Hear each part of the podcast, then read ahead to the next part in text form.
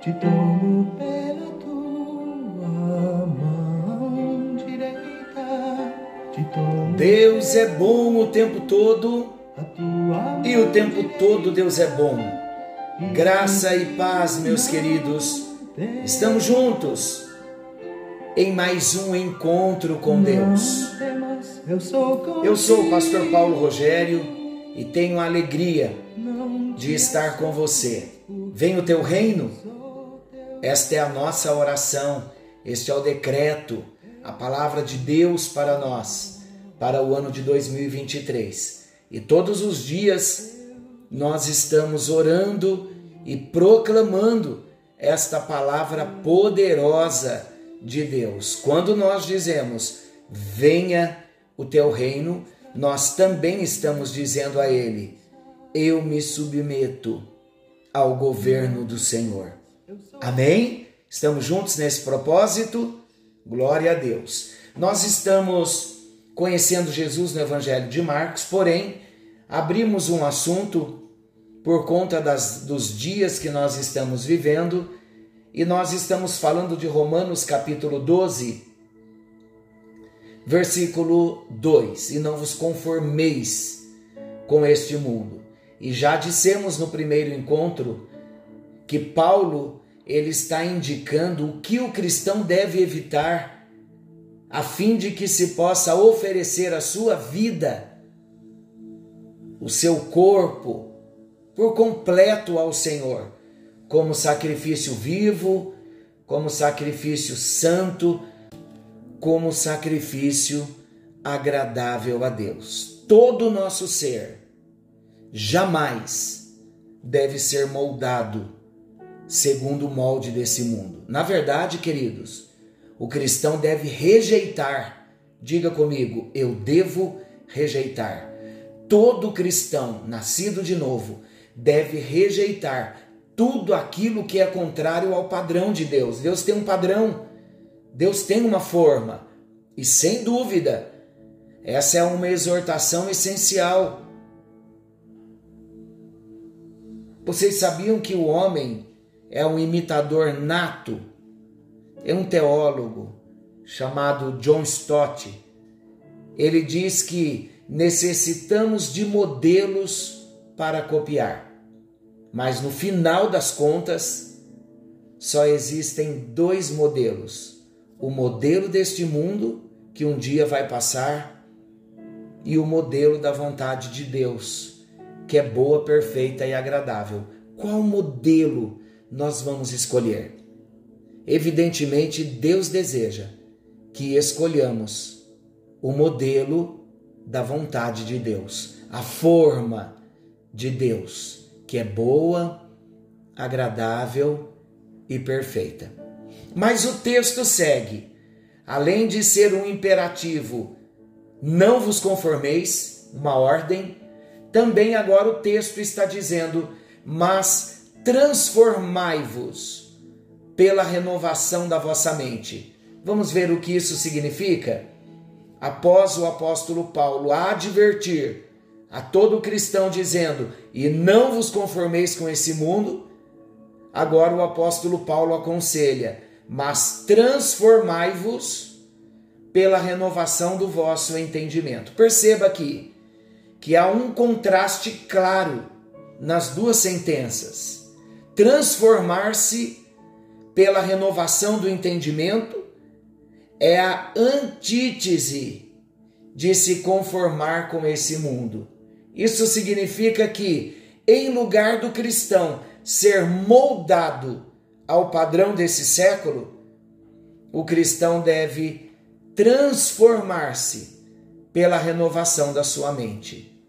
Agora vem o entendimento para nós, vem uma explicação bem plausível para nós. A palavra transformai-vos, ela traduz o verbo grego metamorfou, de onde vem a nossa palavra metamorfose.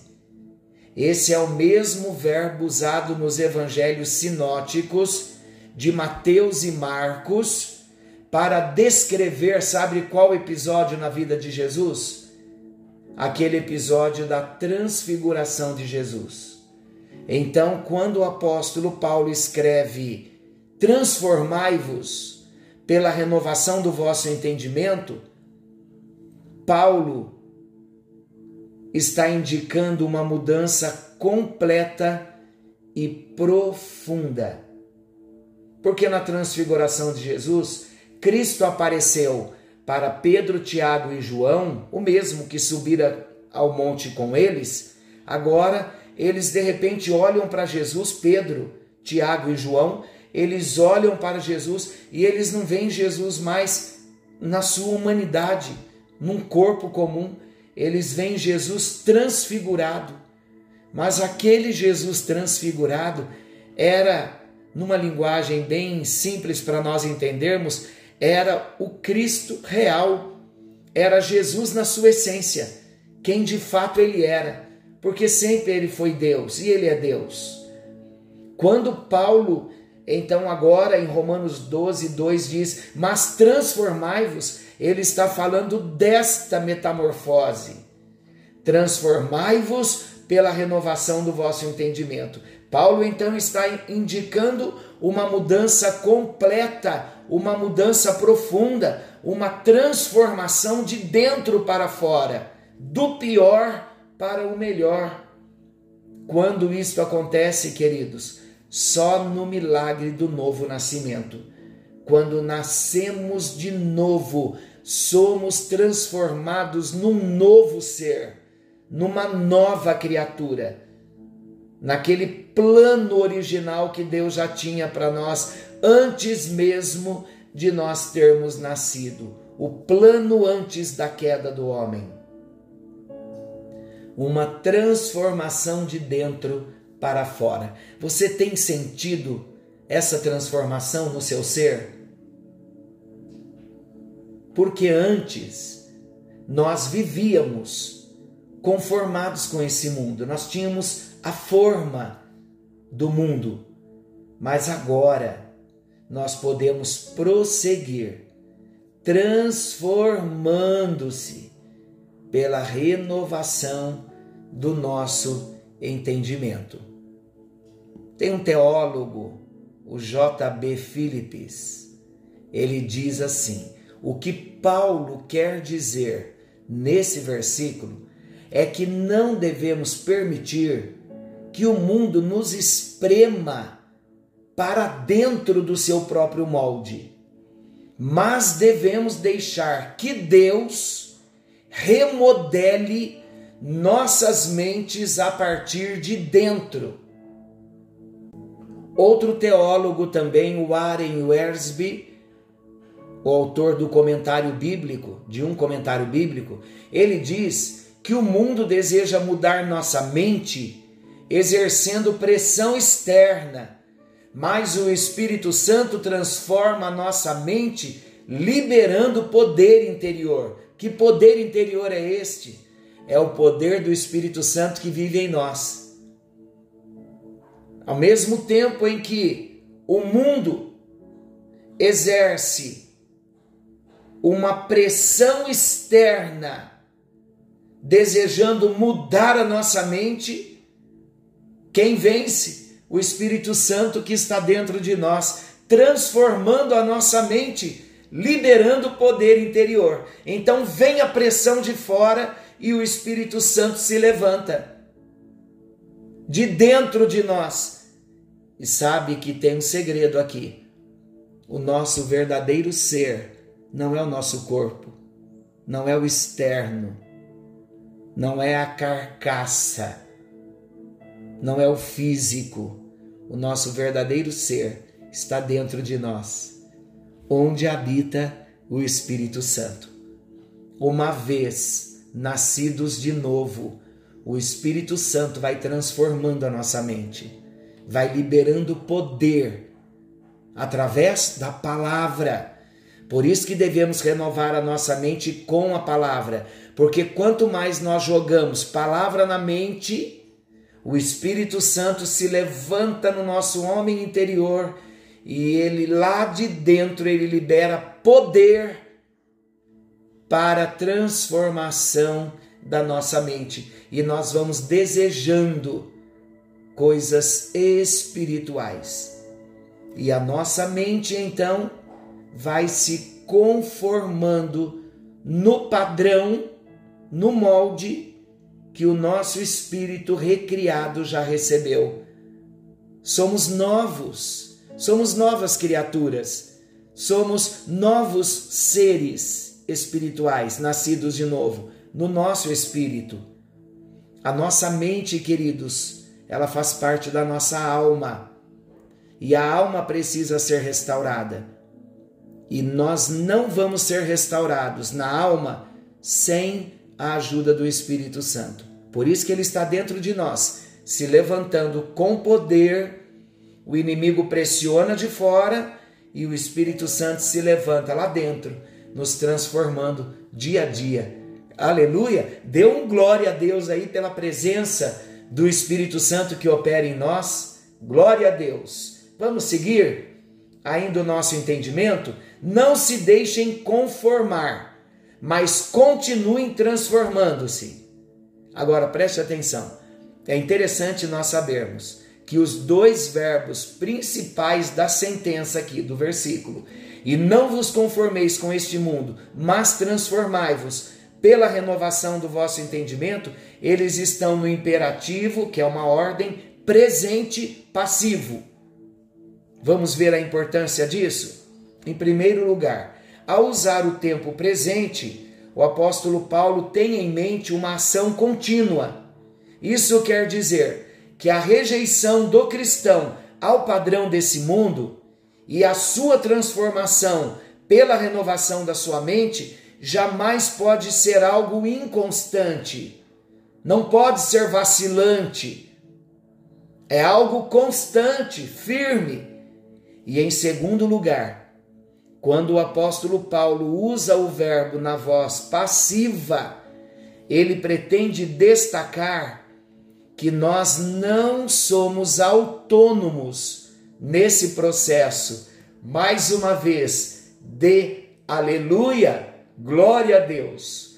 Há um teólogo, William Hendrickson, ele diz assim: Paulo não diz transformem a si próprios, mas ele diz prossigam se transformando.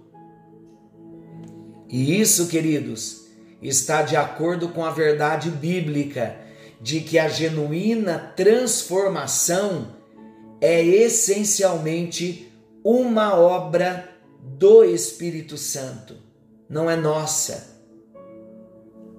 Da nossa parte é o colocar-nos diante de Deus. E a parte do, de Deus, do Espírito Santo, é exercer a obra transformadora dentro de nós. É obra do Espírito Santo. E em terceiro lugar, quando o apóstolo usa o verbo no modo imperativo, ele está alertando que apesar de a transformação ser obra do Espírito Santo, os cristãos não são meramente autônomos nesse processo. Isso quer dizer que a responsabilidade humana não é anulada diante da ação soberana do Espírito Santo de Deus. Aí nós entramos numa doutrina chamada a doutrina da santificação. E quando falamos da doutrina da santificação, no próximo encontro eu falarei citando o texto bíblico. A santificação progressiva é algo que implica na participação do cristão. Para você meditar, Filipenses 2, 12 e 13 e segundo aos Tessalonicenses 2, 12 ao 17. 12, 13 até o 17. Leia e no próximo encontro nós vamos iniciar lendo esse texto e trazendo um esclarecimento para todos nós. Hoje, o Espírito Santo está te dizendo: eu estou no processo da conformação e da transformação. Não se deixe moldar pelo mundo, porque eu, o Espírito Santo nos dizendo, Estou dentro de vocês, dentro de cada um de vocês que nasceram de novo. Estou operando a transformação da vossa mente pela palavra. Lembre-se que da união do Espírito e da palavra a vida é gerada. Quando a vida de Deus é gerada no nosso espírito, a nossa mente é transformada por obra do Espírito Santo. Qual a nossa participação? Eis-me aqui. Eu desejo ser transformado e ser conformado com o molde no padrão do Senhor. Pai querido Deus eterno, a nossa oração. Não queremos nos conformar com o mundo, mas queremos ter o padrão da tua palavra. Queremos nos conformar com o teu padrão e desejamos ser transformados na nossa mente dia a dia pela tua palavra, na ação do Espírito Santo. Em nome de Jesus, amém, amém e graças a Deus. Deus te abençoe Fiquem com Deus, ouça mais vezes esta palavra, que ela vai cair bem no seu entendimento. Querendo bondoso Deus, amanhã estaremos de volta, nesse mesmo horário, com mais um encontro com Deus. Forte abraço. Jesus está voltando. Algo novo está vindo à luz. Venha o teu reino. A tua mão direita e te digo não temas, eu te ajudo.